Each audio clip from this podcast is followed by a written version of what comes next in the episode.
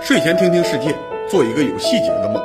蜻蜓 FM 的朋友，大家好，我是马前卒，欢迎收听睡前消息。大家好，二零二一年十月一日国庆节，欢迎收看三百三十四期睡前消息，请静听介绍新闻。八月三十一日，中国救捞局成立七十周年，局长王雷在会上公布，最近上海打捞局成功完成了我国首次五百米饱和潜水陆基载人实验，九名潜水员在五十一个大气压下停留了一百七十六个小时，完成了多项模拟出潜任务。杜工，五百米的潜水似乎很难想象应用领域，这个技术是要用在哪些地方呢？五百米深度基本上就是人类饱和潜水的极限深度，在这个深度下，很少有固定的民用设备要维修。东海打捞局这次挑战极限，极有可能是要做军民两用的技术储备。所谓饱和潜水，是人类主动适应水下压力的长时间潜水，呼吸气体的压力和周边的海水相同，导致气体在身体中的溶解度达到饱和程度。而五百米饱和潜水载人试验是为了证明，在极限深度下，中国人可以进行连续的人工作业，进行海底救援。人类潜水要克服两大难题：呼吸和水压。不带压力设备，自由潜水一般最多几十米，极限深度就是一百多米，而且到达就要立刻返回，停留就有生命危险，没有工程价值。所以现在的深海潜水普遍都是加压潜水，潜水员呼吸压缩气体，压强和所在深度的水压达到了动态平衡，既能保证呼吸，还能平衡水压。二战期间开始应用的水肺是最早的加压潜水设备，但是随着压强上升，气体在体内液体的溶解度也会增加。一旦潜水深度超过三十米，体内浓度过高的氮气会逐渐引发氮麻醉，给潜水员造成危险。因此，大深度的潜水需要用氦气替代空气中的氮气，配合氧气供应潜水员呼吸。同时，呼吸压缩气体意味着上浮减压的时候，体内气体的溶解度同步下降。如果潜水员上浮太快，气体来不及排出。就会在体内形成无数微小的气泡，阻碍血液流通，破坏人体组织，立刻杀死潜水员。所以，潜水行业对减压规程有了严格的要求。潜水员下潜的越深，停留时间越长，上浮过程中需要等待的减压时间也越长。下水十分钟，上浮三小时是非常普遍的情况。所以，现在主流的饱和深潜模式是为潜水员创造一个和工作深度压力一致的生活环境。潜水员在水下工作一段时间以后，回到这个环境中休息，不用每次短暂的工作都经历漫长的减压过程，直到水下工作全部完成，再一次性完成减压，回归日常生活。这个为饱和潜水员提供加压生活环境的设施可以直接建在水下。不过，水下居住舱有一个最大的问题，就是和海水保持连通状态，内部的湿度总是接近百分之百，居住体验很不好。而且，水下的居住舱本身无法完成减压，还需要配套设施才能支持饱和潜水。目前世界上还在使用的永久性水下居住舱，只剩下了美国佛罗里达国际大学的三座水下实验室。现在主流的饱和潜水支持系统是在船上或者钻井平台上制造一个高压空间，潜水员暂时完成工作，就进入一个密封高压的潜水中，回到水面和高压空间对接进去休息。这种系统称为 SCC-DCC 系统。比如说，我国这次进行五百米饱和潜水实验的设备就是芜湖造船厂制造的 SCC-DCC 系统。潜水员一旦进入系统，整个系统就换成了氦氧混合气体。根据预定的下潜深度，逐渐增加压力。一般来说，二十四小时就能让潜水员进入饱和值班状态。然后，潜水员根据需求乘坐高压潜水中到达水下工作，再轮流回来休息。彻底完成任务之后，经历几十小时甚至上百小时的缓慢减压，潜水员才能走出系统，回到正常的大气压。那这么说，只要设备可靠，潜水员到再深的海底也是没有问题的。为什么还要说五百米深度基本到人体极限了呢？水深增加十米，压力就增加一个大气压。几百米的深度意味着几十个大气压。中学物理告诉我们，氦气和氧气在几十个大气压下虽然还是气体，但是密度也增加了几十倍。对于呼吸系统来说，已经很粘稠了。正常的呼吸和吃饭都很费力。而且事实证明，人类的味觉在高压下会变得迟钝，吃饭是一件很需要毅力的事情。压力越大，潜水员可持续的值班状态就越短。现在饱和潜水使用氦气，一个重要的理由是氦气的分子量比较小。可以让混合气体不那么粘稠，潜水工程师甚至考虑过用分子量更小的氢气替代氦气，增加可呼吸的饱和潜水深度。不过在高压状态下，饱和舱本来已经是非常容易起火的高压负氧环境，为了杜绝火灾的隐患，潜水员不允许携带任何电子设备进舱，仅有的消遣是读书和打牌。如果用氢气替代了氦气，意味着潜水员随时都生活在一个炸弹内部，活动会受到更多的限制，对于整条船也是巨大的威胁。所以暂时还没有氢气饱和潜水。另外，在高压状态下，神经系统、呼吸系统和循环系统都有变化，会导致思维混乱，疲劳程度增加，气体会在高压下渗入软骨组织，导致关节疼痛。如果潜水员不幸感冒，耳朵和鼻腔的堵塞会导致压力不平衡，制造永久的损伤。所以，无论怎么升级设备，训练潜水员饱和潜水深度也是有限的。而且，随着压力提升，饱和潜水支持系统的复杂度快速上升。无论是在高压状态下监控生活环境的系统，还是供气系统，都要单独设计，复杂度甚至超过了空间站的宇航员。饱和潜水作业期间，生活舱和外部的物品传递必须经过两道密封门。洗澡、上厕所之后要冲水，也需要打报告，由潜水员和维护人员按照规范配合完成。复杂系统的故障率必然要更高，一旦压力失控，是没有任何后悔机会的。一九八三年十一月五日，英国北海油田的操作人员失误，在生活舱和潜水钟之间的舱门尚未完全关闭的时候，就解除了潜水钟的锁定装置。虽然当时舱内只有九个大气压，但潜水钟还是像炮弹一样飞出去。舱外两个操作员一死一重伤，舱内四名潜水员全部死掉，三个是失压死亡，还有一个被气流推到舱门夹死。在这些技术和管理风险下工作，深海饱和潜水员是要求最高的职业之一。在人类历史上，进行过四百米以下潜水的人，远远少于离开过大气层的宇航员。饱和潜水有这么大的风险，为什么不能用水下机器人来替代潜水员呢？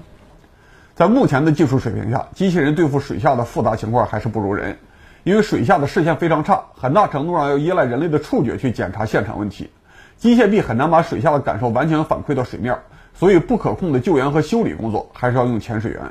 现在中国在长江、珠江下面要搞很多水下工程，需要在几十米深的泥水里面修理盾构机，这种工作机器人完全干不了，也是饱和潜水员下去干。当然，现在水下机器人也越来越多了，毕竟机器人的潜水深度更大，必要的时候可以冒着回不来的风险继续前进。目前的潜水作业中，机器人和饱和潜水员之间是既合作又有竞争的关系。这次中国搞五百米的饱和潜水，应该基本用尽了人类潜水员的潜力，未来更深的地方必须上机器人了。目前人类饱和潜水的深度记录是法国人1992年在人工试验环境下创造的701米。之前的1988年，法国潜水员进入地中海水下534米的海底完成了工作，这是人类真正到达的最深水下深度。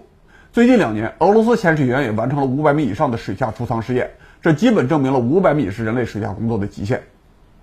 大多数饱和潜水员的工作是修理海洋石油平台的水下部件。但是中国的大陆架深度基本不超过二百米，五百米饱和潜水技术不太像是石油工业的需求。中国刚刚进行的这次五百米深潜演练，六月三日就已经达到了五百零二米的压力水平，最终出舱是六月二十五日，减压过程花了近二十天。这对于民用项目来说，工作周期在经济上成本太高了。但如果这是军队战备，准备一组潜艇的深海救援人员在重大任务期间值班，随时准备应付深水情况，这就很合理了。前面提到两个实战过五百米潜水的国家，俄罗斯和法国都有核潜艇。八月四日，光明网报道，北部战区的深海救援部队去南海训练，刚刚挑战了五百三十一米的极限。这些信息综合看下来，中国现在开发五百米饱和潜水技术，多半是一个军民两用的工程储备，为今后几年可能的行动做安全保障。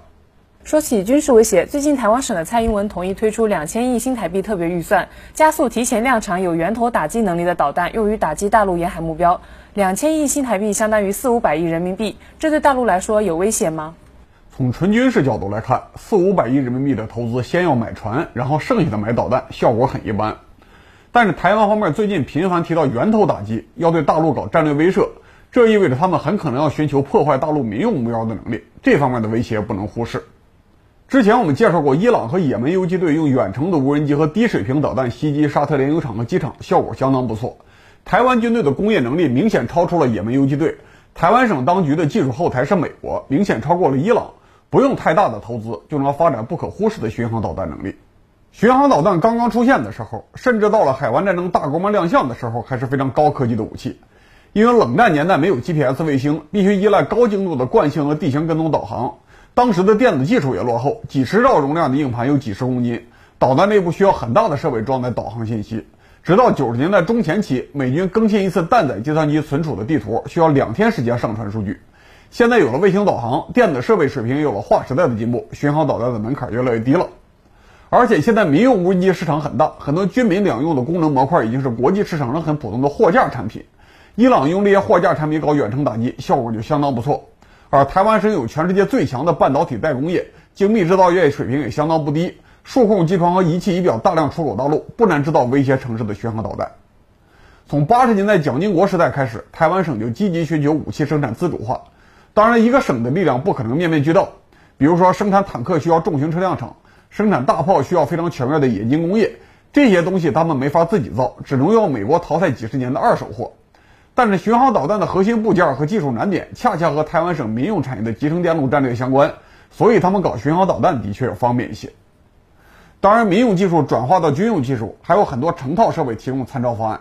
这方面台湾也不缺。比如说，台湾军方1996年正式服役的天剑二空对空导弹，全程由摩托罗拉公司提供技术援助，这是世界上第三种批量装备的主动雷达制导中距空空导弹。仅次于美国阿姆拉姆和法国的米卡，甚至比苏联和俄罗斯的二七七装备部队都要早一点。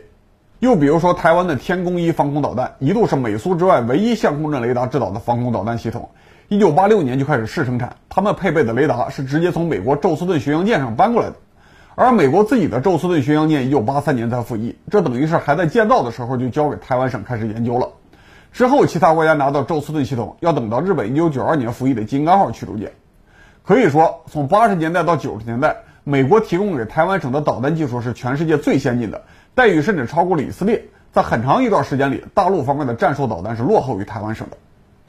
虽然说美国人基本上是整机或者整个分系统直接卖给台湾，台湾在这些导弹开发中承担的工作量并不大，不如以色列、日本直接搞底层开发的研发能力。但是在几十年之后，他们肯定能够拼凑出袭击民用目标的导弹。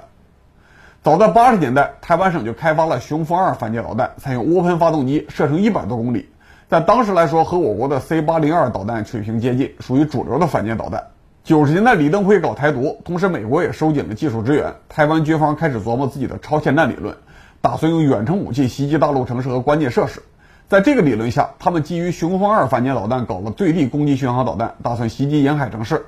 马英九时代，雄风二 E 巡航导弹开始服役，到现在传说产量达到了三百多，甚至是五百多。雄风二是反舰导弹，但是雄风二 E 经过多次技术迭代，和原版的反舰导弹关系不大了。就像苏联的图二二 M 和图二二根本是完全不同的飞机。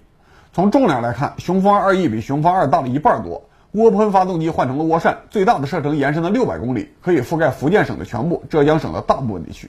但是雄风二 E 导弹还够不到上海、深圳、广州这样的特大型城市，所以台湾又搞了万箭导弹。射程虽然只有四五百公里，但是可以在飞机上发射，实际的打击半径更大。过去十几年，大陆方面的战斗机数量和质量明显提升，台湾方面已经不太指望自己的战斗机能够远离台湾岛发动攻击了。所以他们这一次又要了新的拨款，要扩大现有导弹型号的射程，把台湾岛上起飞的导弹攻击半径扩大到一千二到一千五百公里。覆盖大陆东部大部分地区，甚至还考虑了两千公里射程。现在世界上的常规弹头巡航导弹基本上都是一千二到一千五百公里射程，两千公里以上射程的巡航导弹主要是核导弹，战斗不小，导引头小，相通弹体内才能塞更多的燃料。哪怕美国人的战斧也是这样。现在台湾要在现有的技术水平上搞两千公里的攻击半径，还要保证一定的心理威慑力，很有可能考虑了大规模杀伤武器的弹头方案。台湾省的战斗机已经不太可能飞过海峡发动攻击了。现在他们开发新型巡航导弹，防御难度大吗？巡航导弹一般采用低空弹道飞行，因为地球表面是弧形的，所以陆地上的雷达站对于巡航导弹的探测距离一般只有几十公里，往往只能依靠预警机居高临下才能有效搜索跟踪。而且巡航导弹本身尺寸小、体积小，哪怕没有隐身射击也很难发现。当年苏联研发 X 五五巡航导弹，靶场测试的时候发现自己的预警机都很难跟踪。不得不在导弹上加装了增强反射装置才能完成试验。现在的雄风二 E 导弹和增程版的导弹，但凡稍微有点隐身设计，拦截难度必然会进一步提高。如果他们一心要打民用目标，对于大陆防空系统是相当大的考验。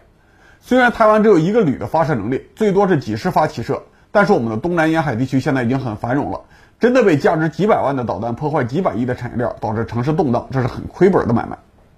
台湾省的军队现在士气不高。让单独一个人开枪杀伤民用目标，可能是有心理压力的；但是让他们集体使用导弹这种看不到目标的远程武器开火，对民用目标发动攻击，是非常可能出现的作战模式。当然了，我们的防空体系首先已经考虑了美国这一类强大的假想敌，对于巡航导弹的袭击是有所准备的。但是美国人的巡航导弹是由远及近，从海上侵入陆地，第一批目标也多半以军事要地为主，我们可以沿着海岸方向组织防御，在军事目标附近组织防御。现在台湾岛距离大陆只有一百五十公里，他们的巡航导弹入射打民用目标的路线选择更多，预警时间更短，要全面拦截，需要在台湾岛南北两端布置预警机和战斗机拦截，占用很大一块空中力量和信息探测资源。如果此时美日决定插手台湾局势，他们还可以从冲绳方向发起进攻，侧面攻击我们靠前防御的防空力量。所以说，台湾这些导弹摆出来，无论发射不发射，都不能当简单的笑话去看。好，祝各位观众国庆假期愉快！我们周日三号再见。我也要去看国庆献礼电影了，希望下一期能够和各位分享影评。